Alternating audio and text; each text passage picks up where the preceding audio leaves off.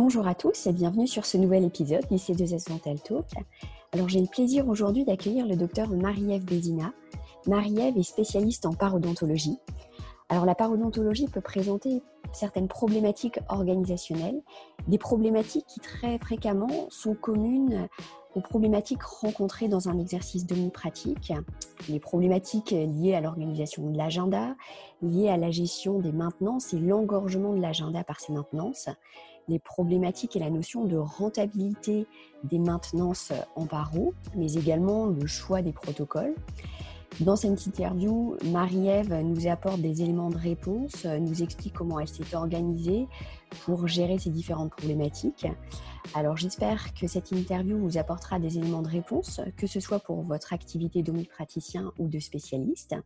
Et je vous souhaite une belle écoute. Bonjour Marie-Ève. Bonjour Marie. Je suis ravie de t'accueillir sur ce 2 Dental Talk.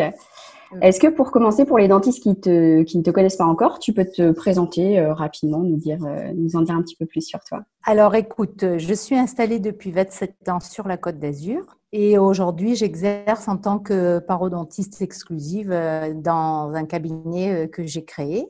J'ai actuellement une associée, le docteur Camille Bien, une collaboratrice, le docteur Angelina Stefan. On a un cabinet euh, très très sympa parce que je l'ai voulu sympa. Oui. Et euh, aujourd'hui, je suis vraiment super contente de pouvoir travailler euh, dans le cadre dont je rêvais, avec l'équipe dont je rêvais. Bon, après, des, des imperfections, il y en a, hein, des, des, trucs à changer, il y en a.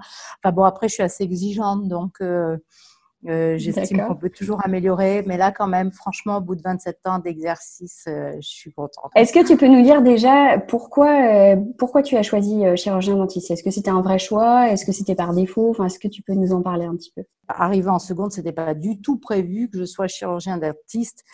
Je n'aimais pas du tout l'école. La seule chose qui me plaisait, c'était ce qu'on appelait à mon époque l'EMT, tu vois, éducation manuelle technique, euh, tout ce qui se faisait avec Donc, je bossais suffisamment pour passer chaque année euh, de classe et euh, je voulais être une artiste. Je voulais être une artiste. Ce que j'ai su très, très tôt, c'est que je voulais être mon propre patron et que je voulais travailler de mes mains. Donc, à mon époque, il y avait ce qu'on appelait la seconde art plastique, tu vois.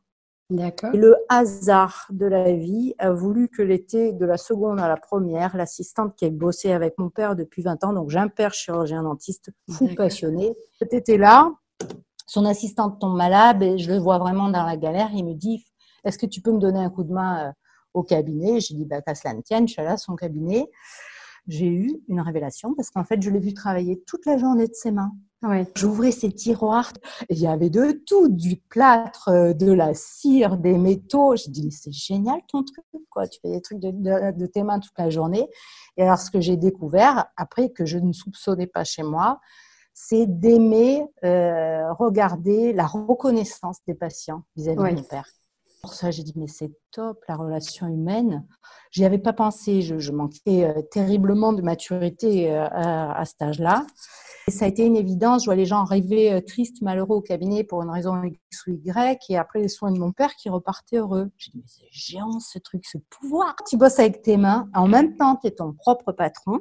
J'avais quand même une belle qualité de vie, alors que je sais que mon père, il est parti vraiment de rien donner une belle qualité de vie. quoi. J'ai dit à mon père, euh, écoute, je vais demander si je peux virer en première S parce que euh, je veux aller faire euh, médecine pour faire dentaire. Mais je faisais tellement rien à l'école que personne n'y croyait. Et à partir de là, je me suis mis bien en tête. C'était ça que je voulais faire. Et alors là, contre toute attente pour mes proches, si tu veux, j'ai eu ce concours.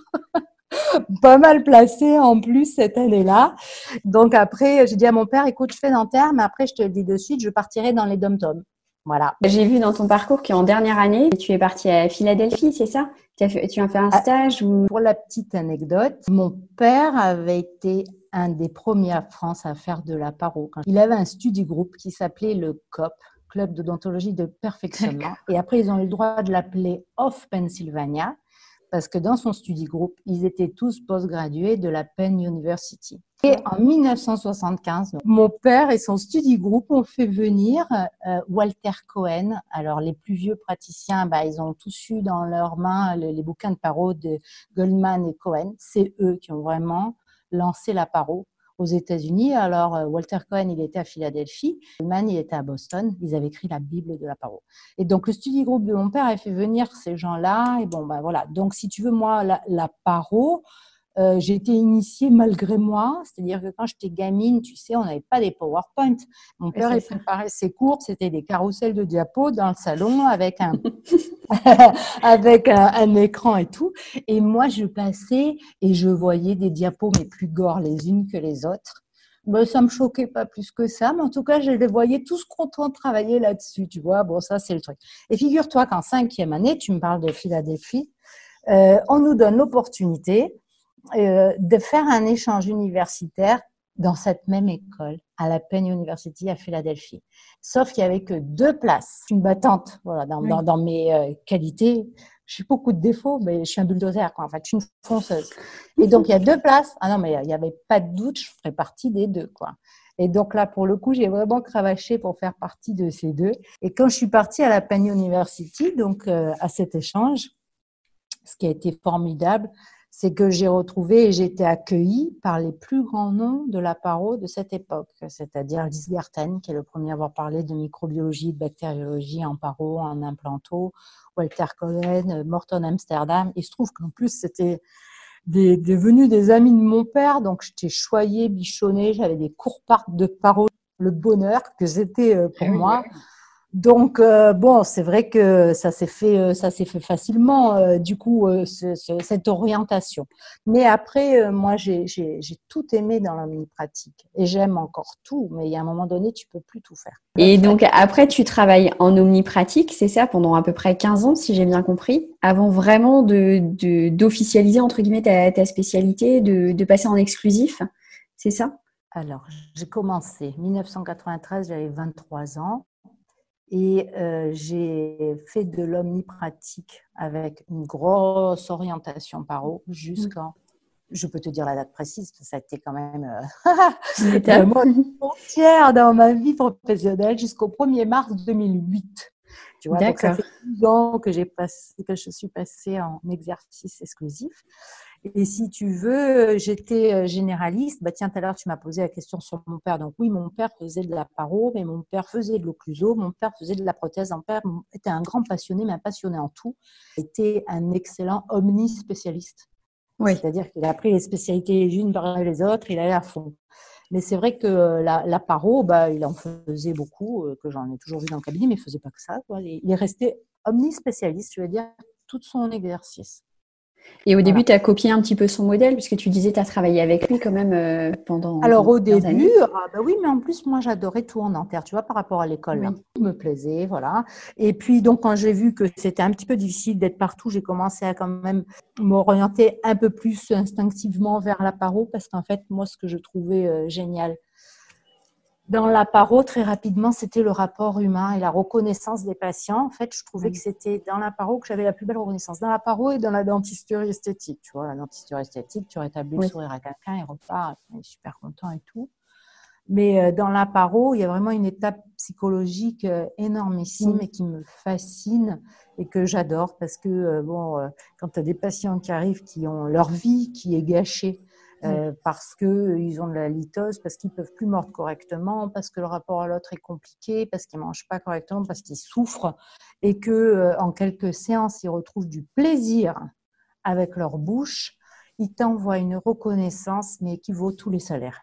Oui. Et là, je me sentais vraiment utile. Une phrase que j'emploie souvent, même dans mes formations, tu vois, euh, pour l'avoir connu avec des personnes de, de, de, ma famille, euh, chez les grands-parents, euh, je pense qu'il n'y a rien de pire que de s'endormir à côté de ses dents. Aujourd'hui, il y a les implants, tu vois, tu me diras, mais bon, quand tu implantes sur un terrain qui est infecté, tu risques de terminer quand même en dormant à côté de tes dents. Et donc, moi, si tu veux, mon but, c'est que les gens dorment avec leurs dents et pas à côté de leurs dents que ce soit leurs dents à eux ou, euh, ou des prothèses dentoportées ou implantoportées, mais des prothèses, tu sais, on le voit dans les, dans les maisons de retraite, dans les hôpitaux. Euh, les gens la, la, dépriment, on leur perd leurs dentiers. Tout aussi, je me rappelle de patients qui venaient au cabinet chez mon père. Ils recevaient des personnes très âgées et qui avaient des prothèses amovibles depuis des années et qui étaient là, docteur, faites-moi du fixe. Mais mon père dit, mais vous êtes bien avec votre oui, mais je sens que là, maintenant, en avançant dans l'âge, quand je veux aller à l'hôpital, je ne veux pas qu'on me voit sans mes dents. Et ça, je me rappelle d'une patiente qui avait dit ça à mon père, et ça m'a marqué. Tu sais, au même titre que je dis souvent à des femmes qui ont un beau sourire, votre plus beau collier de perles, ce sont vos dents, quoi. Ben, moi, mon but, c'est de prendre soin des colliers de perles de tous mes patients, et même ceux qui n'ont pas de collier de perles, quand ce sont leurs dents, euh, ils ont envie de les garder. Et euh, il y en a pour qui l'esthétique est importante, pour qui ça n'a aucune importance. À ce moment-là, ben, on le regarde. Et ceux pour qui c'est important, aujourd'hui, en dentisterie esthétique, on fait des choses extraordinaires. Comme j'en dis, souvent ils disent, mais après, si c'est pas joli, j'ai dit, mais une fois que le terrain est nickel, aujourd'hui, en matière de déco, on fait tout ce qu'on veut. Donc en fait, là, on sent que c'est une vraie passion, la, la paro. Ah ouais, complètement. Et de cette passion, finalement, tu prends la décision du coup en 2008. Alors, je ne me souviens pas de la date exacte, mais c'est euh, mars 2008. mars. Et est-ce que tu peux nous expliquer pourquoi tu as fait, euh, pourquoi, as, pourquoi tu as sauté le pas? Enfin, quelle a été ta, ta démarche? Et puis, quelles ont été peut-être les difficultés que tu as rencontrées euh, quand tu as décidé de, de passer paro exclusif? Ou tes appréhensions Parce que j'imagine que bah, tu, tu te souviens bien de la date, donc j'imagine que ça a ah été un grand, un grand pas. Alors, si tu veux, je me formais partout. Très rapidement, je me suis rendu compte que là où il fallait apprendre aussi beaucoup et qu'on nous avait rien appris à la fac, mais rien, rien, rien, c'était l'organisation, la gestion, la communication. Donc, j'ai suivi beaucoup, beaucoup de formations dans ce sens-là. Je me souviens une fois avoir chopé mon père, lui dire Attends, je comprends pas je travaillais du lundi au samedi, tu vois. J'ai pas peur de bosser quand j'avais pas d'enfants. Je travaillais tous les jours. Mm. Et à la fin, avec un plateau technique de dingue. Si tu veux, un jour, je lui ai dit, je comprends pas. Avec tout ce qu'on fait, l'énergie que je déploie, l'agenda, il est mm. plein. Et à la fin du mois, c'est compliqué. Donc là, tu te dis, euh, il y a un truc euh, qui m'échappe. Donc là, je suis allée me former parce que bah, tu peux très bien, enfin, tu peux donner ton maximum manuellement avec tes patients et tout ça. Euh, enfin, pendant mes études de chirurgie dentaire à Nice, à aucun moment on m'a appris à gérer une entreprise. Donc euh, ça, c'est un vrai souci. Et euh, vraiment, aujourd'hui, mes jeunes confrères, euh, moi, je, leur conseille, euh, enfin, je ne sais pas aujourd'hui, je pense qu'à la fac, peut-être les choses ont changé et c'est rentré, enfin, je le souhaite. Ah bon? Bah, Après, moi, ça fait déjà euh, un petit bout de temps, enfin, un petit bout de temps, ça fait déjà dix ans, donc quasiment que j'ai terminé, mais c'est vrai que l'organisation, le management, ce n'est pas, pas la spécialité des facultés, quoi. tu, vois, tu parles de management, moi, là, aujourd'hui, où je pense que j'ai encore à apprendre beaucoup, c'est là-dedans. Bon, donc voilà, il y a toujours des trucs à apprendre. Et donc, euh, je me forme, j'organise, je gère, on me dit ce qu'il faut faire et tout ça. Moi, j'applique, tu sais, euh, on me donne un truc, j'apprends, j'applique. Ça marche pas, je me dis, je n'ai peut-être pas raison, hein, il y a peut-être autre chose. Donc, je vais chercher ailleurs. Tiens, j'ai toujours fonctionné comme ça. Et puis, euh, très rapidement, en toute modestie, je me retrouvais avec un agenda qui embolisait et avec des patients qui n'étaient pas contents parce qu'il y avait trop d'attentes pour les voir, euh, c'était mm. compliqué. Alors tu fais n'importe quoi, du surbooking, tu coupes des rendez-vous en deux, mais n'importe quoi. Tout ce qui est contre-productif, je l'ai fait. Et puis tu n'es pas bien, tu as le nez au ventre, tu rentres tard à la maison, ça va pas. Bon, donc là, tu te formes là-dedans. Et puis après, j'ai compris, j'ai lu un jour une phrase qui m'a beaucoup servi. Choisir, c'est renoncer. Et ça, si tu veux, il n'y a pas une semaine où je ne me le dis pas. Et souvent, j'hésite dans certains trucs. Et à un moment donné, tu vois, euh, je prends la chirurgie, et je prends la chirurgie, je prends souris. À un moment donné, il faut couper. Et alors, par contre, moi, quand je coupe, c'est coupé, c'est coupé. C'est coupé et tu avances. Et c'est donc, à un moment donné, tu fais des choix. Et donc là, j'ai dit, c'est plus possible, ça ne peut plus fonctionner comme ça. Pour diminuer l'agenda, eh ben, c'est simple, je vais arrêter tout ce que je n'aime pas dans la dentisterie. Ça a commencé comme ça. Les dents de sagesse, je détestais ça, par exemple. Pourquoi? Extrêmement chronophage. Tu bloques une demi-heure, ça te prend trois heures. Tu bloques trois heures, ça te prend une demi-heure. Tu as des suites après. Enfin, c'était pas mon truc. C'était pas mon truc. Voilà. Donc, j'ai dit, virer. Et dents de sagesse, c'est pas pour moi. Euh, à l'arrivée de mon premier enfant, quand il est rentré à l'école, j'ai dit bah, c'est fini, je ne travaillerai plus jamais le mercredi jusqu'à ce que mes enfants aient un âge où ils retourner travailler. Et ça arrive à l'adolescence, hein, où ils te disent dégage de la maison le mercredi, on veut te voir. à partir du moment où mon fils est rentré euh, à l'école, eh ben, j'arrête le mercredi. Qui dit arrêter le mercredi dit arrêter la pédodontie. J'adorais la pédodontie. J'ai encore dans mes dossiers des dessins, des diplômes, des cœurs que me faisaient euh, les gamins. Mais tu arrêtes le mercredi, tu arrêtes ta pédo. Parce que sinon, ils viennent le soir après l'école en même temps que les gens qui travaillent, c'est pas possible. Donc, si tu veux, j'ai fait des choix comme ça, petit à petit. À chaque fois, ça diminue un peu la temps dans l'agenda. Mais très vite, ça a recommencé à emboliser, tu vois. Donc, euh, euh, il y a un moment donné, donc tu enlèves les dents de sagesse, ta pédo, les reprises d'endo. Alors, les reprises d'endo, pareil je cherchais les meilleurs endos exclusifs de la région. Hop, on envoie les reprises d'endo. Ça, c'est fait. Et très rapidement, ah, ça, ça a été drôle. Très rapidement, j'ai arrêté l'implantologie.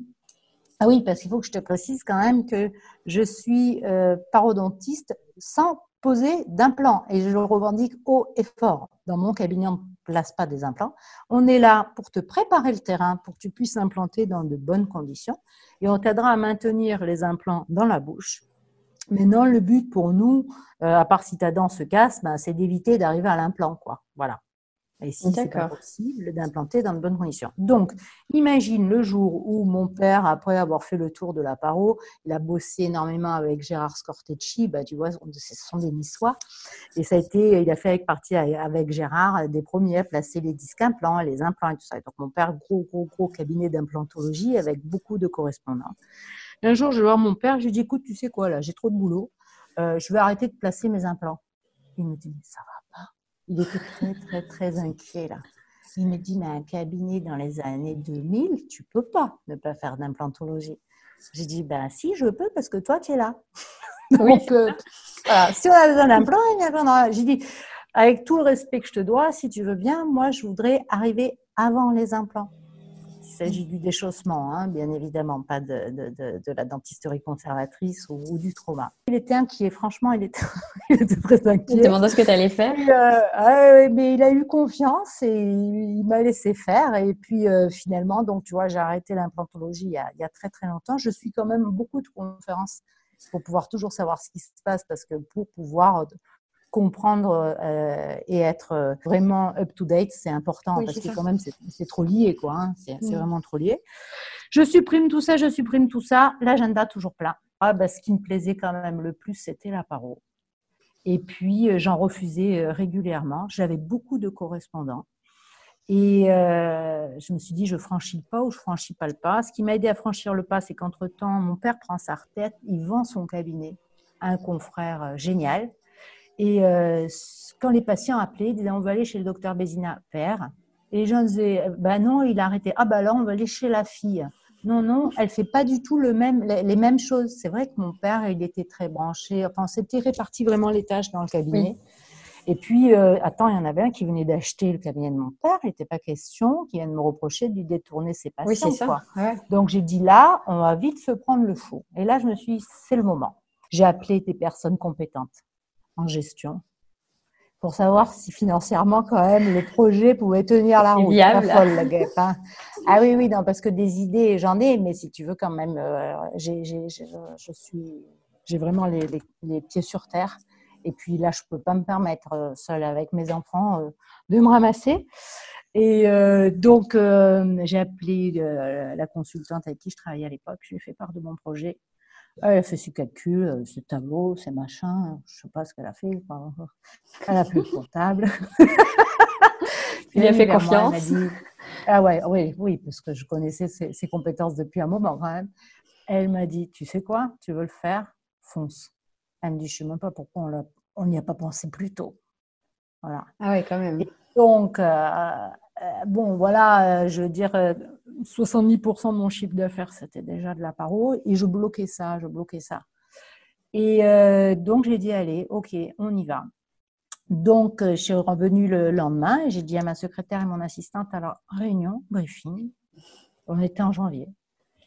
J'ai dit, voilà, à partir du 1er mars 2008, je serai parodontiste exclusive. D'abord, elles n'ont pas compris. C'est mon assistante qui était un peu plus âgée que moi et qui avait une femme qui, a, était posée, qui, pour qui j'ai eu beaucoup d'estime. Et après la retraite, euh, c'était le deuil de son départ, tu vois. Elle me dit, mais Maria, vous ne pouvez pas. Elle me dit, vous imaginez pas, la parodontie, euh, la plus grande partie, c'est hors nomenclature. Euh, on est dans une société qui est en crise, ça va être très compliqué euh, financièrement, c'est de la folie. et tous vos patients qui ont confiance en vous depuis tant d'années, qu'est-ce qu'on va en faire? Je lui dis, ben, on va demander au docteur Mamadov, qui avait repris l'activité de mon père, si ça lui ferait plaisir de récupérer aussi mon omnipratique. Comme ça, au moins, les choses étaient bien clean, tu vois. Alors, tu penses bien que lui, il était ravi. Euh, et donc, au moins, les choses étaient claires, nettes. Les gens appelaient. Et ben voilà, il n'y avait plus qu'un seul euh, omnipraticien dans le cabinet. Et moi, je faisais que de la paro. Très rapidement, le problème s'est posé que euh, j'avais quelques correspondants qui me disaient Ouais, on veut bien t'envoyer, mais comme il y a un autre dentiste dans le cabinet, on a un peu peur de le perdre. Tu vois, il y en a qui ont eu l'intelligence de me dire et là, j'ai dit, ah oui, ça, c'est ça, c'est vrai, il n'y avait pas pensé. Et puis, quand j'ai basculé en paro exclusive, j'ai les orthodontistes qui m'ont dit, ah, génial, on va pouvoir t'envoyer plus de monde parce que tu sais, des fois, j'étais un peu en porte-à-faux. Comme tu faisais de l'omnipratique toi-même, c'était difficile de dire à un dentiste, on envoie chez quelqu'un qui fait de la paro, mais qui fait aussi de l'omnipratique. Donc, si tu veux, mon, mon réseau de correspondants euh, s'est développé. Euh, j'ai eu de très très grandes peurs parce qu'en fait, si tu veux, à part euh, ma consultante, mon père qui était inquiet mais qui me faisait confiance euh, et qui venait d'arrêter, si tu veux, et, et moi-même, personne n'y croyait, quoi. Donc oui, j'ai eu peur. J'ai eu peur quand le 30 mars, l'agenda, il n'était pas plein alors qu'il était plein sur des mois. Et là, je me suis un peu fait peur parce que je ne pouvais plus faire marche arrière. Parce que comme je t'ai dit que j'étais chirurgicale dans mes choix, euh, j'avais signé un contrat avec mon associé euh, qui disait que j'arrêtais euh, toute l'omnipratique. C'était lui qui ah avait oui, C'était radical. Ah ouais, ouais, ouais, je ne pouvais plus faire marche arrière. Hein. J'ai dit, bon, ok, voilà, il va falloir un peu pousser les murs quand même. Hein c'est une étape. Maintenant, il faut qu'on passe à l'étape supplémentaire. Et puis, si tu veux, quand tu es spécialiste, reconnu euh, par tes correspondants, et eh ben, euh, ça s'étend sur la côte d'Azur. Nous, on a la frontière italienne, dans le Var, ça va un peu plus loin. Les gens viennent, ils attendent pour venir et tout ça, et puis ils n'arrivaient pas à se garer dans mon quartier. Donc là, j'ai dit, bon, les gens n'arrivent pas à se garer. Le cabinet, bon, il était chouette, mais franchement, il commençait à être euh, un peu vieillot. Et puis j'ai un peu la bougeotte, hein, je pense aussi. Bon, ça fait quand même pas mal d'années que j'étais là. Et là, je me suis dit, bon, il faut que je cherche un, local plus grand. Il faut que je me sépare de cet associé qui est un amour et qui est génial. Ça a été un, divorce euh, trop rigolo euh, parce que quand je lui ai dit, écoute, euh, il faut qu'on se sépare, il m'a dit, mais on ne peut pas, on s'entend trop bien, tout fonctionne bien. Je lui ai dit, mais tu verras, ça sera un plus pour toi et pour moi. Je lui dis parce qu'en paro, je ne peux pas rester avec un homme pratique. C'est pas possible euh, avec un homme oui, pratique. C'est compliqué. Et euh, bon, c'est un garçon brillantissime. Hein, il a très très vite compris. Alors lui, ça lui a permis d'exploser en même temps de son côté. Bah, lui, du coup, il n'a pas aimé rester là-bas tout seul. Il a racheté lui aussi un autre cabinet où il s'éclate à l'heure actuelle. J'ai trouvé euh, le local de mes rêves, qui était un cabinet d'architecte. Donc, tu imagines, mais de toute façon, il n'était pas question que je rentre dans le truc de quelqu'un d'autre. Hein. On a tout cassé, tout rasé. Je voulais des murs euh, émeraude lagon, tu vois, toujours dans l'optique euh, mère. Euh, donc, euh, j'ai choisi les couleurs, j'ai tout choisi, de A à Z. C'est quoi le bonheur, quoi, la, déco de, de, ton petit bijou, de ton petit truc, trop cool. et j'ai mis quand même trois salles de soins et euh, une cité et parce que euh, bah ouais je vois toujours un peu je vois devant quoi. Et euh, j'avais déjà un jeune collaborateur qui, qui, qui, venait de commencer avec moi dans mon ancien cabinet et, j'espérais qu'un jour il devienne mon associé. Donc je l'avais un peu impliqué là-dessus et tout. Bon finalement après il a arrêté la dentisterie. Mais à l'heure actuelle, ben, du coup, ben oui, les, les trois pièces sont, sont, sont, bien exploitées, vu que depuis j'ai une associée et une collaboratrice. Ah, c'est super comme, euh, enfin, comme projet et puis de voir euh, d'où tu es parti pour euh, là où tu es arrivé. Ah, ça fait plaisir, tu sais, ça, ça, ça soit que ça fait plaisir. On est content de ces décisions. ouais, ah ouais, ouais. Mais tu m'as posé la question tout à l'heure, est-ce que tu, tu, as eu peur? Ah. Mais je crois que je suis shootée à la peur en fait. Ma peur, c'était que je connaissais aucune femme qui avait fait ça oui. Euh, pour me servir de modèle. Alors, tu sais, c'est un peu euh, difficile, quoi. Donc, euh, bon, j'avais confiance en moi, mais il faut être honnête aussi. Ah oui, bien sûr, bien sûr que je me, je me suis fait peur. Après, je sais, je connais plus la citation exacte. En plus, je, crois qu'elle est en anglais, mais en gros, ça dit que quand tu as peur, bah, c'est bon, quoi. C'est bon signe et c'est qu'il faut, c'est qu'il faut y aller, quoi. Ah, quand tu as des projets comme ça. Mm. Oui, après dans la vie, euh, dans le passé, j'ai eu des peurs qui m'inhibaient et qui, euh, euh, qui m'ont vraiment bloqué. Aujourd'hui, les peurs, c'est devenu un outil de force. Parce mm. que si tu veux, pour les vaincre, bah voilà, toujours pareil, quoi. Tu te donnes les moyens et tu arrives à les surpasser. Et en fait, une fois que tu te donnes les moyens, que tu arrives à les surpasser, bah là encore, tu as agrandi ton cercle de, de compétences dans tous les domaines. Et euh, au niveau personnel, c'est ça qui est chouette avec la maturité. Tu sais, moi, j'entendais mes grands-parents qui disaient Ah, tu verras, avec l'âge, on gagne en sérénité, machin. C'est vrai. tu sais, à l'heure une assistante qui part parce qu'elle déménage et tout, ma jeune associée, elle est là, oh, mais tu te rends pas compte, c'est la panique totale et tout. Je dis, attends, mais tout le monde est unique, personne n'est irremplaçable. On a des protocoles qui sont faits pour toutes les assistantes, on va en prendre une nouvelle. Tu connais pas encore celle qui va venir s'il faut aller dix fois mieux. Je dis, ouais, c'est sûr, on va passer une période instable. Mais les premiers temps, j'étais comme elle, j'étais en panique totale quand il y avait un membre d'une équipe, euh, de, de l'équipe qui bougeait, quoi. Oui, tu t'es déstabilisé tout de suite. Après, c'est vrai qu'avec l'expérience, quand tu as eu le cas plusieurs fois, tu. ça, c'est génial. Tu prends des rythmes, mais ça, c'est top, tu vois. et en paro, du coup, tu, enfin, tu disais que oui, le schéma que tu as créé finalement n'existait pas vraiment et tu ne connaissais pas de dentiste qui avait fait comme toi. Et ce qui, enfin, ce qui fait souvent peur aussi en paro, c'est l'organisation par rapport aux maintenances. Enfin, déjà le fait que ce soit pas forcément rentable. Il y a beaucoup de personnes qui pensent encore que la paro, ça, ça n'est pas rentable. Euh, donc alors que, enfin bon, je pense le contraire, mais tu vas pouvoir nous en parler.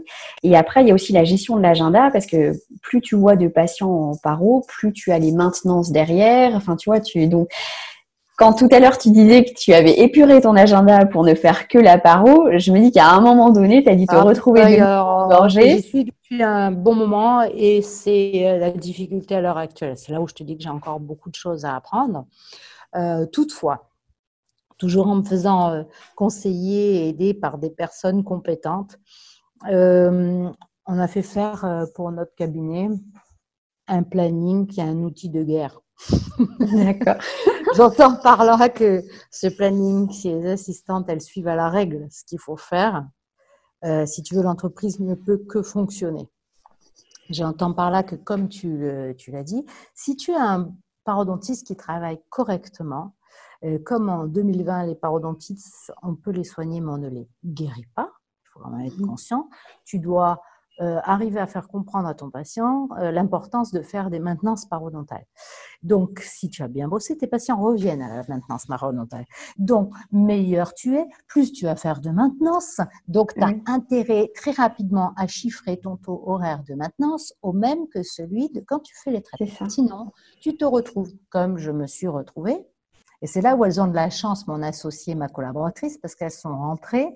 Elles ont, si, elles ont, si tu veux profiter euh, de toutes mes étapes où je me suis plantée et où j'ai changé de cap, si tu veux, parce que très rapidement, effectivement, mieux je travaillais, moins je gagnais. Oui. Parce qu'en fait, ton agenda se remplit de maintenance. Vu que tes maintenance, le taux horaire est inférieur à tes traitements, ça va vite à la catastrophe. Alors, le problème, c'est que tu ne peux pas du jour au lendemain, je te donne une idée, euh, dire à ton patient, euh, la maintenance, elle passe de 90 euros à 260 euros. C'est pas possible du jour au lendemain. Donc, tu vas le faire progressivement. Pour cela, tu peux pas. Mais donc, le conseil que je peux donner à des personnes qui franchiraient le pas euh, dans cette spécialité, c'est d'emblée choisir le même taux horaire pour leur traitement que pour les maintenances. Pour deux raisons. Un, parce que meilleurs ils seront, plus il y aura de maintenance et qu'il n'est pas question que ça fasse chuter leur chiffre d'affaires, et parce que l'être humain est ainsi fait que quand tu gagnes moins bien dans un acte, tu t'y investis quand même moins bien, tu déploies moins d'énergie, et tu essayes de le mettre euh, dans un petit coin, tu vois ce que je veux dire, quand tu peux, tu vas privilégier le reste. Donc ça, c'est important. Après, euh, aujourd'hui, dans notre agenda, si tu veux, on a euh, par, par mois, par semaine et par jour un nombre de types d'actes qu'il ne faut pas dépasser. Et ça, c'est hyper important. Parce que chez moi, si ça n'existe pas, là, mon agenda, il n'y aurait que de la maintenance. Oui, pour l'équilibre financier, mais aussi pour l'équilibre physique, finalement, parce que ah, tu oui. Complètement. Bah, si tu veux, moi, c'est simple, les patients sortent de maintenance, ils prennent le rendez-vous dans six mois. Oui. Donc, tu vois, l'agenda, alors regarde, après le confinement, le problème, on a annulé euh, plus de 400 rendez-vous pendant ces deux mois. Je reprenais l'agenda, il était plein. Il a mm. fallu annuler tous les gens et d'aller remettre des ordres de priorité, là encore. Bon, ça a été le cas dans, pas mal de, cabinets, je, je pense. Mais euh, si tu veux, euh, ça, euh, j'y veille, je fais très attention à ça parce qu'effectivement, ben voilà, je dois avoir alors, nous, le bilan parodontal, moi, un bilan parodontal, il me faut une heure, une heure et quart pour le faire avec les radios, les examens complémentaires et tout ça. Mais donc, je sais qu'il ne faut pas qu'il y ait plus, et mes assistantes le savent, et puis elles ont des voyants rouges sur l'ordinateur mm. si elles ne font pas ce qu'il faut. Il n'y en a pas plus de, de un par jour qui rentre, parce que une fois que tu as installé la personne à table au restaurant, si tu mets quatre jours à la servir, mm. elle va pas être contente. Donc, si une fois que je connais mon taux d'acceptation après un bilan, euh, tout ça, c'est surveillé, c'est géré. Euh, donc, je sais que euh, ça va engendrer par la suite X nombre de séances, mais s'il n'y a pas la place après, donc ça ne sert à rien. Donc, j'ai un nombre de bilans déterminé, un nombre de traitements possibles, un nombre de maintenance possible. voilà. D'accord. Hmm. je, vois, je vois, je vois ça. c'est super. Et puis même, j'ai vu certains paros du coup qui incluaient, qui faisaient le bilan qui faisaient le devis, tu vois, pour leur traitement parodontal et qui incluait dans le devis, du coup, la, première maintenance. Et comme ça, il n'y avait pas de, il y avait pas de surprise finalement. Tu vois, le patient, il savait déjà d'emblée euh, quel serait le coût des maintenances euh, annuelles ou biannuelles, parce que c'est le rythme. Et ça, j'avais trouvé ça pas mal, parce que c'est vrai que quand tu as fini le traitement et que le patient s'attend pas à ça, bon, c'est parfois difficile mm. de communiquer dessus, quoi. Et l'autre question que je me pose, c'est que en paro, alors surtout quand on sort de la faculté, tu vois, tu as, plein de courants de pensée que tu peux euh, rencontrer. Et je pense que toi, quand tu as commencé, ça devait être encore plus vrai qu'aujourd'hui, où ça a déjà été pas mal trié. Et comment tu as fait tes arbitrages? Est-ce que tu t'es laissé beaucoup guider? Tu disais par ton papa qui avait déjà pas mal cheminé. Enfin, comment comment tu as tu as fait pour un peu faire le tri dans les différents courants de pensée en paro? Et puis même pour euh, bah, pour faire tes choix et pour les partager, je pense avec ta collaboratrice et avec ton associé parce que je pense que quand on travaille dans un même cabinet et qu'on fait tous de la paro, euh, c'est important qu'on partage la même euh, la même vision des choses. Je sais pas ce que tu en penses. Euh, complètement. Alors, je vais répondre par la fin. En ce qui concerne ma jeune associée et ma collaboratrice, euh, pour le moment, euh, si tu veux, je les ai connues parce qu'elles sont venues suivre mes formations. D'accord. donc, les, dés sont un peu pipés. Oui. Voilà. Hein. on ne s'est pas choisi à l'extérieur. Ah, j'adorerais travailler avec toi. Le docteur Bien, ça est venu suivre la formation et depuis, elle m'a plus lâché il fallait absolument qu'elle termine dans mon cabinet. Bon, voilà. Donc, euh, ça s'est passé comme ça et, c'est super sympa comme ça. Mais ce qui fait que on est en phase euh, pour le moment complètement parce que, bah oui, euh, elle est venue voir, ça lui a plu. Elle est d'abord devenue collaboratrice. À chaque fois, on passe, je passe par au moins un ou deux ans de, de collab, de fiançailles avant de te marier, tu vois. Bah oui parce que bon, il y a les compétences, il y a le travail, mais aussi une histoire d'être humain. Hein. Il faut que ça matche quand même, hein, d'autant plus que c'est un mariage sans amour. Là, hein. euh, donc, euh, Oui, c'est ça. donc euh, bon, il faut pas se tromper. voilà, quant à, au docteur Stéphane, ça s'est fait exactement de la même manière que le docteur Biens, à la différence que comme j'avais vendu un tiers de mon cabinet au docteur Biens, il était très important que euh, le choix de la troisième personne euh, lui convienne aussi. Et, euh, et ça, c'est, ça a vraiment été formidable parce que bon, elles sont vraiment de la même génération. Et ça, ça matche bien pour le moment comme ça. Donc ça, c'est, je te réponds par la fin. Tu m'as dit comment j'ai fait mes arbitrages. Alors mes arbitrages, en fait, ce sont mes patients qui vont aller faire. D'accord. J'aime pas trop cette histoire d'école, parce que de, guerre d'école, tu vois. Ça a toujours existé, ça existera toujours. Alors, bien sûr qu'il peut y avoir différents, euh, je veux dire, dans une spécialité qui s'est développée euh, euh, depuis les années 75, bien sûr qu'il y en a un qui va chercher d'un côté, il trouve un truc, il mm. enseigne un autre. Donc, mais ça ne doit pas être une guerre. Au contraire, on doit échanger, on doit partager, on doit se donner les infos.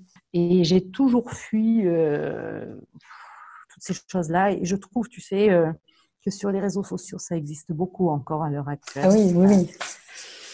Et euh, je ne te cacherai pas que je ne suis pas présente sur les réseaux sociaux, sauf pour les gens qui sont dans notre maison. J'entends par là que dans notre centre de formation, ben, les gens savent ce qu'on fait, ce qu'on donne, comment on fonctionne. On a un groupe privé, on va échanger là, on va parler librement, sans avoir celui qui va derrière être là à te juger, à te casser, le jaloux, le machin. Bah, ça, ça me fatigue, mais alors euh, au plus haut point. Donc, euh, si tu veux l'arbitrage, c'est très simple. J'ai fait toutes les formations que j'ai pu faire. Mais donc, euh, j'ai fait des études toute ma vie et j'ai bien l'intention de continuer à en faire. Et quand je te dis faire des études, ça ne veut pas dire tu vas assister à une formation et puis le lundi, tu retournes au cabinet. Ouais, c'était cool la formation. Non, non. Le week-end avant, tu étudies, tu étudies. Ce n'est pas parce que tu as entendu euh, Bocuse et que tu l'as vu pendant une semaine faire de la cuisine que tu vas cuisiner comme Bocuse, tu vois.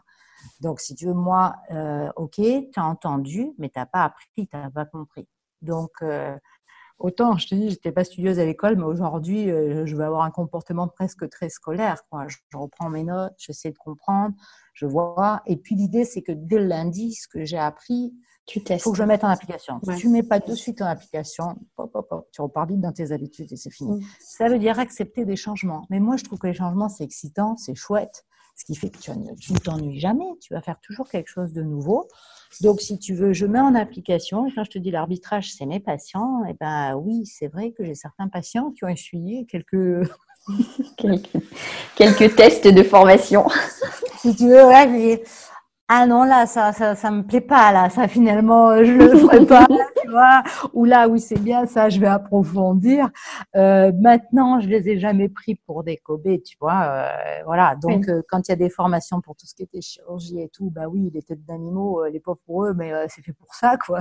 Oui. En ce qui nous concerne pour nous entraîner ce qui tu te lances pas comme ça dans de la chirurgie sans avoir jamais essayé euh, sur autre chose que sur l'être humain, tu vois. Euh, mais euh, donc l'arbitrage, c'est mes patients et les formations, ben oui, tu sais, après le mon échange universitaire à la Penn University, j'ai eu la chance de pouvoir retourner à, à la Penn University faire les Advanced Courses of Perio. Et donc, euh, à partir de là, euh, bah oui, oui, j'approfondis vraiment la chirurgie paro euh, américaine. Et puis après, si tu veux, au bout de, quelques années, j'avais ça, j'avais mon père qui continuait à donner ses cours, donc je suivais leur formation, j'étais encore attachée à la fac. Et au bout de quelques années, un jour, j'ai chopé mon père et je lui ai dit, papa, j'ai l'impression qu'avec la bombe atomique, on tue des mouches. C'est-à-dire que je trouvais que euh, la chirurgie à l'embout euh, directement quand les poches étaient profondes, c'était pas rien, quoi. Tu vois, tu remettais la bouche mm. en lambeau en quatre fois ou en six fois, c'était quand même lourd pour les patients. Alors, quand c'était couronné de traitement, de, de, de, de, succès, ce qui, est le cas dans, ce qui était le cas quand même dans 80% des cas, ce qu'on appelle ce qu'on appelait à l'époque les parodontites chroniques, tu vois. Comme c'était couronné de succès, ma foi, super. Mais alors les fois où je me ramassais et que le patient est terminé avec le berlingot dans le verre à dents, j'étais traumatisée. Alors oui, je suis peut-être très sensible, mais j'étais traumatisée. Et donc un jour, j'ai dit à mon père, on attaque à la bombe atomique, des fois pour tuer des mouches, et des fois même avec la bombe atomique, on s'en sort pas. Quoi. Il nous manque des trucs.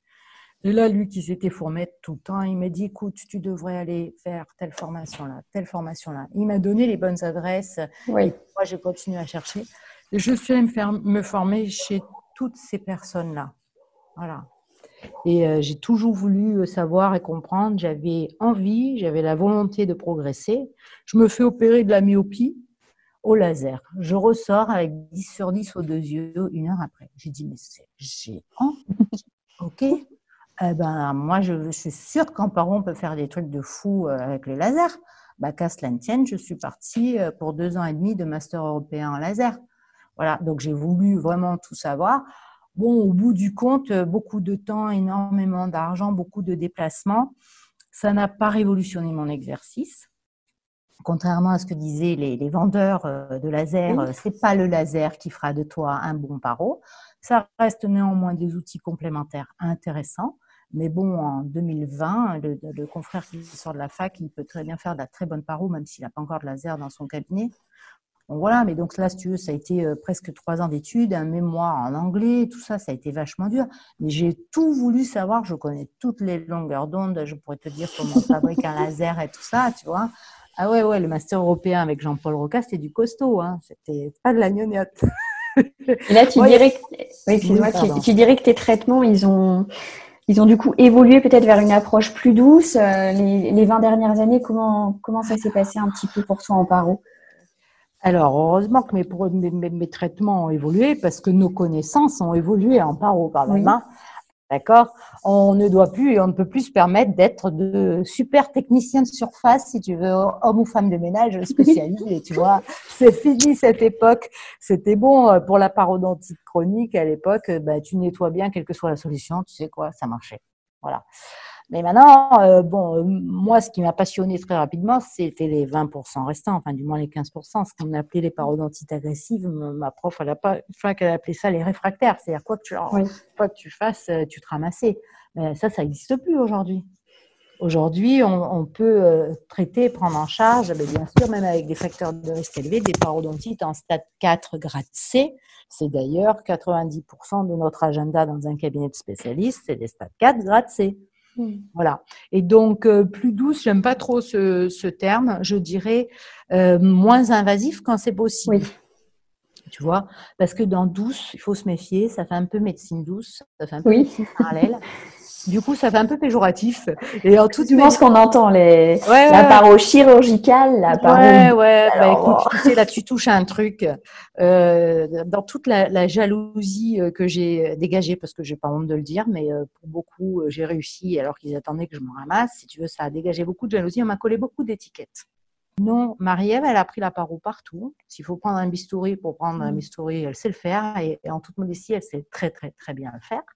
Mais euh, si tu veux, euh, maintenant, là, si on doit t'enlever une vésicule, avant, on te faisait une cicatrice comme ça. Maintenant, on te fait trois trous, on te fait une célioscopie, tu vois. Donc, moi, l'idée, c'est plutôt ça. Pourquoi? Parce qu'on sait qu'à chaque fois qu'on coupe, je ne te parle pas de muco-gingival, de paro esthétique. D'ailleurs, à ce jour, j'estime que je ne suis plus compétente dans ce domaine, donc je n'en parlerai plus. Je ne suis plus compétente parce que je suis parodontiste sans implanto, sans mucogingival. Tu vois un peu? Donc la, cible. Il y a de quoi faire. Hein. Je peux te dire mm. qu'il y a un boulot de dingue. Non, parce que j'ai fait tout ça. Hein. Mm. Euh, voilà. Donc la mucogingivale, euh, je laisse le soin à mon cher ami euh, Benjamin Cortas pour communiquer là-dessus. La paroesthétique, pour moi, c'est un des dieux de la paroesthétique. C'est magnifique ce qu'il fait. Et, aujourd'hui, je, crois que je serais plus capable de faire des choses pareilles parce que j'ai plus suivi tout ça. Mais c'est pas pour autant que ça m'intéresse pas et que j'aime pas. Mais donc, Aujourd'hui, effectivement, si je peux éviter de te faire une balafre comme ça, tu vois, et enlevé par célioscopie, l'idée c'est ça, parce que euh, voilà, on sait qu'aujourd'hui, à grand chirurgien, grande cicatrice, c'est fini dans toute la médecine, quoi. Pourquoi? Parce qu'à partir du moment où, quand tu coupes, il y a une réparation derrière. Donc aujourd'hui, des tissus. Donc aujourd'hui, si tu veux, moi, ce que je peux faire, c'est une régénération tissulaire quand c'est possible. Oui. Des fois, ça ne sera pas possible à ce moment-là, je vais couper. Et oui, Marie-Ève, à qui on a collé l'étiquette de médecine par eau douce, je ne sais même pas ce, qu'on est. Et oui, ça arrive qu'elle prenne le bistouri, un truc de fou, quoi. Mais c'est évident que je ne prends plus jamais le bistouri en première intention. C'est une évidence. Mais enfin, je pense qu'aujourd'hui, euh, enfin, il n'y a qu'à lire la littérature scientifique, ça fait consensus. D'accord? Euh, Donc, euh, si tu veux, aujourd'hui, l'arbitrage, c'est quoi? Eh ben, tu sais quoi? C'est la littérature scientifique. C'est le consensus scientifique. Et aujourd'hui, eh ben, si on me donne une certaine légitimité, si on me donne la parole devant des, des, des confrères et des consoeurs, je ne me permettrai à aucun moment d'aller communiquer quelque chose qui n'est pas validé par la littérature scientifique. Et ça, pour moi, c'est très important. C'est pas parce que je fais dans mon cabinet que je bricole, parce que ça marche, que je vais le communiquer. Alors, je te cache pas que je découvre et que je fais des, fois, je vois des trucs à mon cabinet et je me dis ça, je l'ai lu nulle part, quoi. Pourtant, ça m'interpelle. Eh ben, j'échange ça avec mon meilleur ami en paro. Mon meilleur ami en paro, ben, en dehors de mon associé, de ma collaboratrice, il s'appelle Joël Beaulieu et, et euh, il exerce à Laval euh, au Canada et euh, on donne des formations ensemble et on est en phase là-dessus. Et euh, par exemple, je te donne un exemple. Hein, euh, bon, ça va être écouté par beaucoup de personnes, ils vont penser ce qu'ils veulent, je m'en fiche. Pour l'instant, je reconnais que c'est pas validé par littérature scientifique, mais j'attends le jour où ça soit validé. Et si tu veux, tu as des patients qui sont hyper observants en maintenance au niveau de leurs soins locaux et tout ça, tout va très très bien. En bouche, ça va bien aussi. Et Je me sers du microscope, non pas comme outil de diagnostic. Ah oui, ça aussi, on a dit, euh, le diagnostic avec le microscope. Faux, faux, bah faux, faux, faux. Euh, on peut être porteur sain de bactéries toute une vie, euh, même de, pathogènes. Donc, mais c'est un outil complémentaire là aussi intéressant. Et si tu veux, la remarque que j'ai fait à mon ami Joël Beaulieu, c'est que je lui dis, écoute, Joël, regarde, il y a des patients, ils ont des fois des flores de dingue. Et euh, j'ai fouillé, j'ai fouillé au niveau médical et je je, trouve pas, je comprends pas. Et bon, donc nous on les garde sous contrôle, ces patients ils récidivent pas. Mais si tu veux, je suis un peu flippée, tu vois, je jongle un peu avec des antiseptiques parce que tu as peur qu'ils euh, repassent à un moment donné mm. euh, euh, dans la pathologie et plus dans la maintenance. Eh bien, sur mes années d'exercice, je peux te dire que ces patients-là, dans les cinq ans, ils ont déclenché une maladie très grave derrière. Souvent des cancers, des choses comme ça. Donc, aujourd'hui, j'ai rien vu de, de, de, en article tu vois, ça c'est un truc que je ne pourrais pas te raconter en mm. conférence, hein, donc tu vois, que je sois très clair.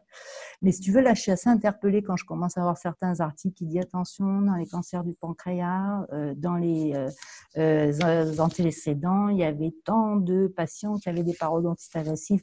Oui, c'est il y a des réactions immuno-inflammatoires qui envoient des cytokines pro-inflammatoires à distance qui peuvent tu vois, là, là, il y a un truc qui se passe, qui nous échappe, et, j'attends avec bonheur que la, littérature scientifique et la recherche valident ce ressenti.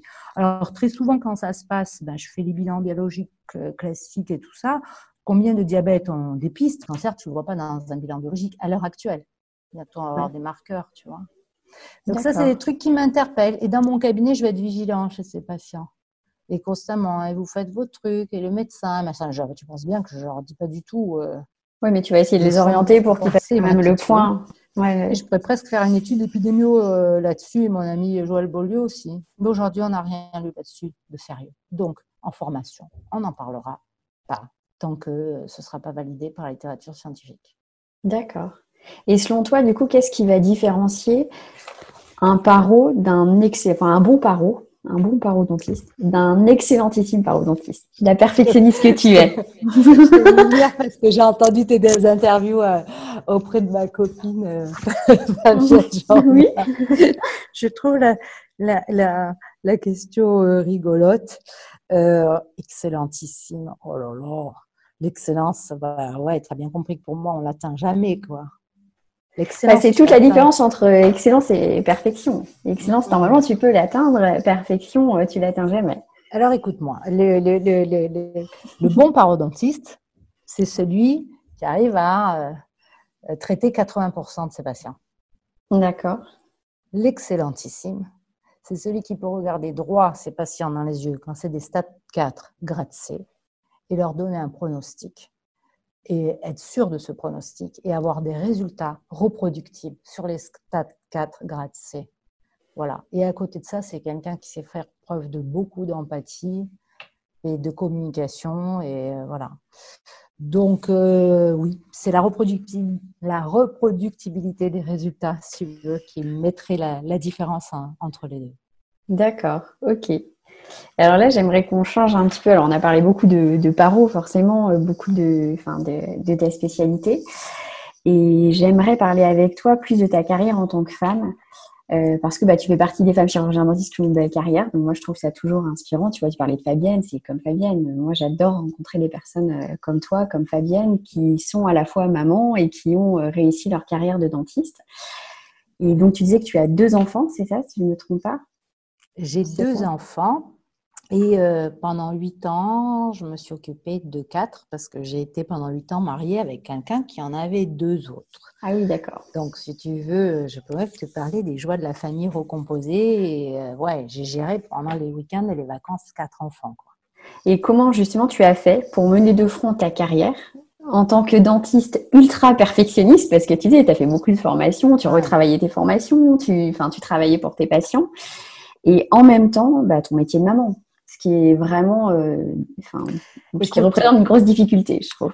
Chère consoeur, tu as fait un très bon choix pour pouvoir euh, t'épanouir partout, figure-toi, parce que euh, il y a peu de métiers où tu vas avoir la liberté que tu as chez nous.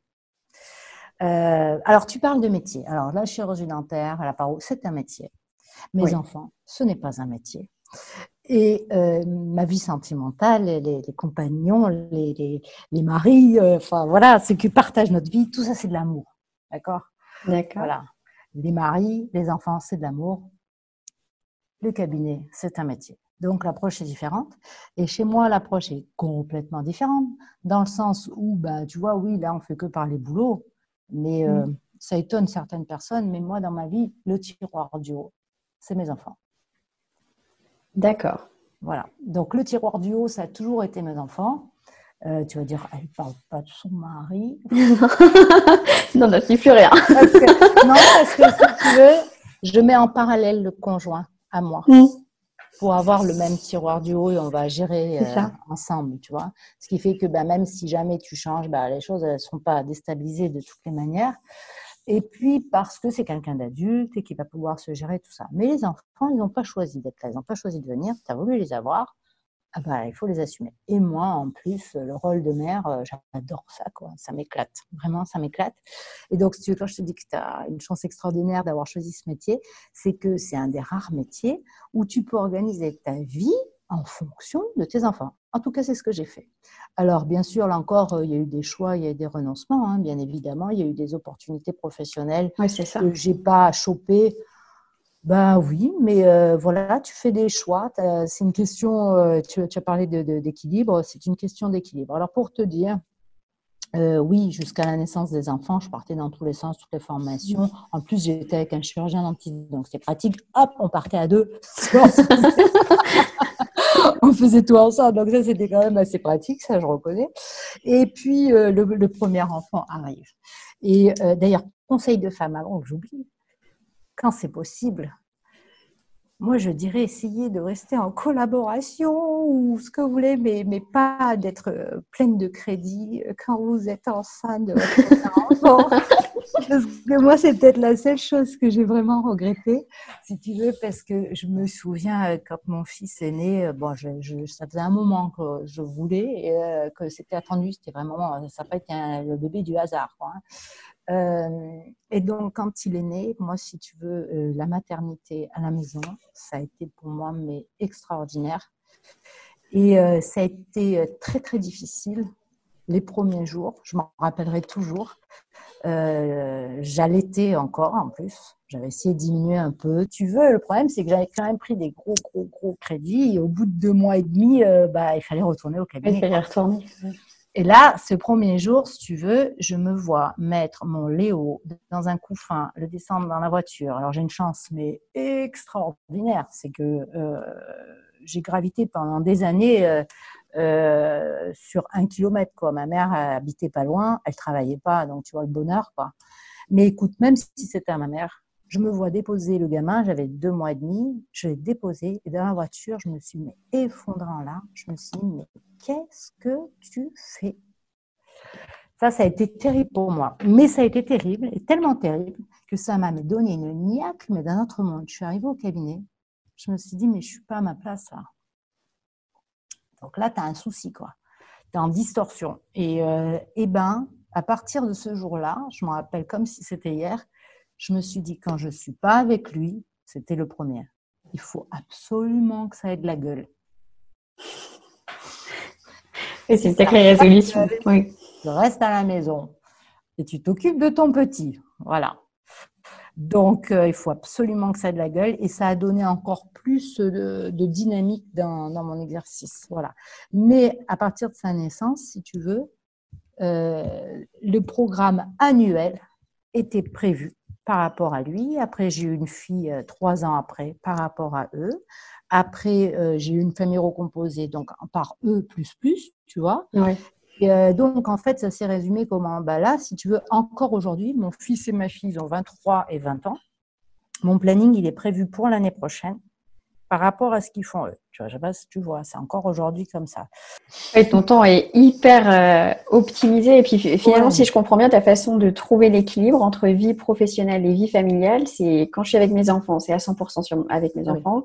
Quand je suis au cabinet, c'est à 200% pour le cabinet et, du haut niveau pour me dire que je sers à quelque chose. Quoi. C'est, Exactement. Ça va le coup. Et en fait, si tu veux, bah, tout ça, ça passe par euh, une logistique de la mort Oui, puis c'est ce qui te permet de t'épanouir sur les deux tableaux, quoi. T'épanouir en paro, t'épanouir. Ça me plaisait, hein. attention, hein, parce qu'il y a des mères à qui ça plaît pas. Moi, je m'éclatais avec mes enfants, je me suis toujours éclatée avec eux. Et est-ce que tu dirais que du coup, dans ta vie professionnelle, il y a une personne qui t'a vraiment beaucoup inspiré, euh, qui a fait que ta carrière, euh, enfin, qui a impacté ta carrière? Là encore, ce sont les patients qui m'inspirent le plus. Oui c'est les patients qui m'inspirent le plus. Sinon, en tant qu'individu, euh, si je donnais une personne en particulier, ça serait méchant pour les autres. Il y a eu beaucoup de personnes qui, euh, qui ont été importantes dans, mon exercice euh, professionnel et pas forcément dans l'apprentissage de la parole. Tu vois, je te parlais tout à l'heure quand je me suis rendu compte à quel point j'étais incompétente en gestion, en organisation. Ces personnes, si elles n'avaient pas été là, je j'aurais pas pu avancer euh, comme j'ai avancé parce que, euh, bah oui, il me manquait beaucoup de choses. Euh, voilà. Mais si tu veux, vraiment, moi, ce qui m'anime, mon plaisir, c'est la reconnaissance de mes patients. C'est un salaire mmh. supplémentaire, hein, comme je t'ai dit tout à l'heure. Et ouais, c'est, c'est vraiment eux qui m'inspirent le plus. Après, quelqu'un qui tranche plus particulièrement. C'est vrai que tu as rencontré quand même des sacrées euh, personnalités aussi. C'est ça, tu imagines quand tu as croisé, mm. ça serait dur. J'ai euh, euh, Liz Garten, qui est un, un, Américain, mais qui avait une mère française, mais c'est un mec euh, incroyable, à la fois pas très très cool. Amsterdam, Walter Cohen. en, France, eh ben oui, j'allais chez Christine Genon-Romagna et à l'époque Genon à Tonnerre. Enfin bon, je ne vais pas tous te les citer, mais... ouais. Oui, ils m'ont tous apporté. Est-ce que tu peux nous partager, du coup, euh, tu, tu nous as dit plusieurs citations euh, tout à l'heure, mais est-ce que tu peux nous partager, du coup, une citation ou un livre qui t'inspire et est-ce que tu peux nous expliquer en quoi ça t'inspire?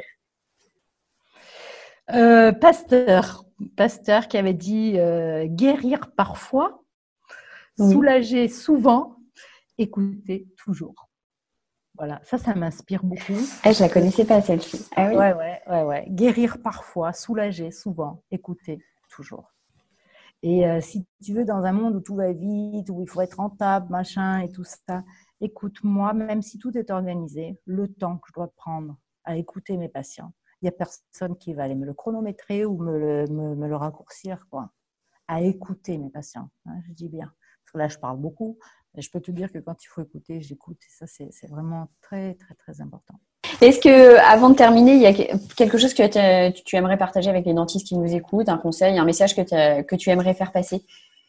Ah oui, je vais te dire euh, autre chose auquel je pense euh, dans, dans, les citations.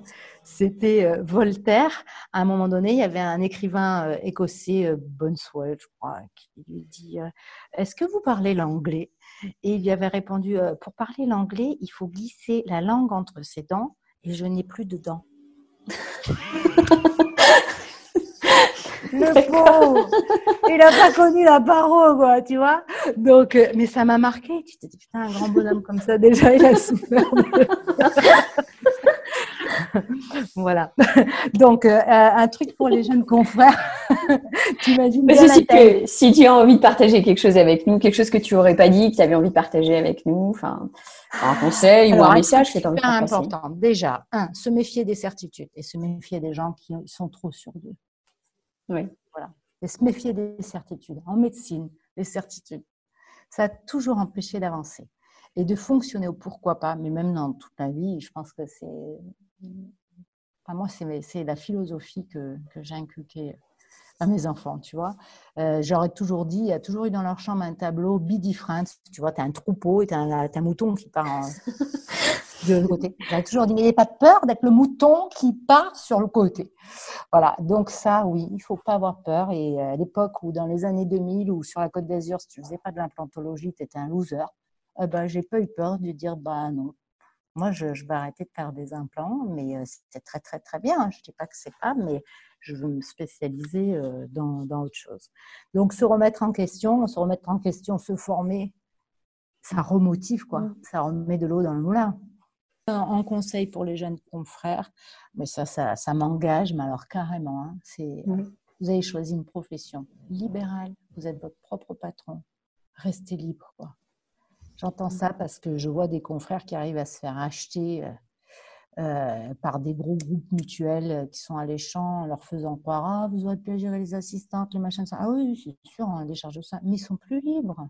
Hmm. C'est tellement génial. Tu fais ton programme une année sur l'autre, un mois sur l'autre. Tu choisis tes jours de vacances, tes machins. Tu choisis ce que tu fais pendant dix ans. Et puis après, tu veux changer. Et puis demain, tu vas encore changer. Tu restes libre. On a fait des études qui nous permettent d'être libre, d'être notre propre patron.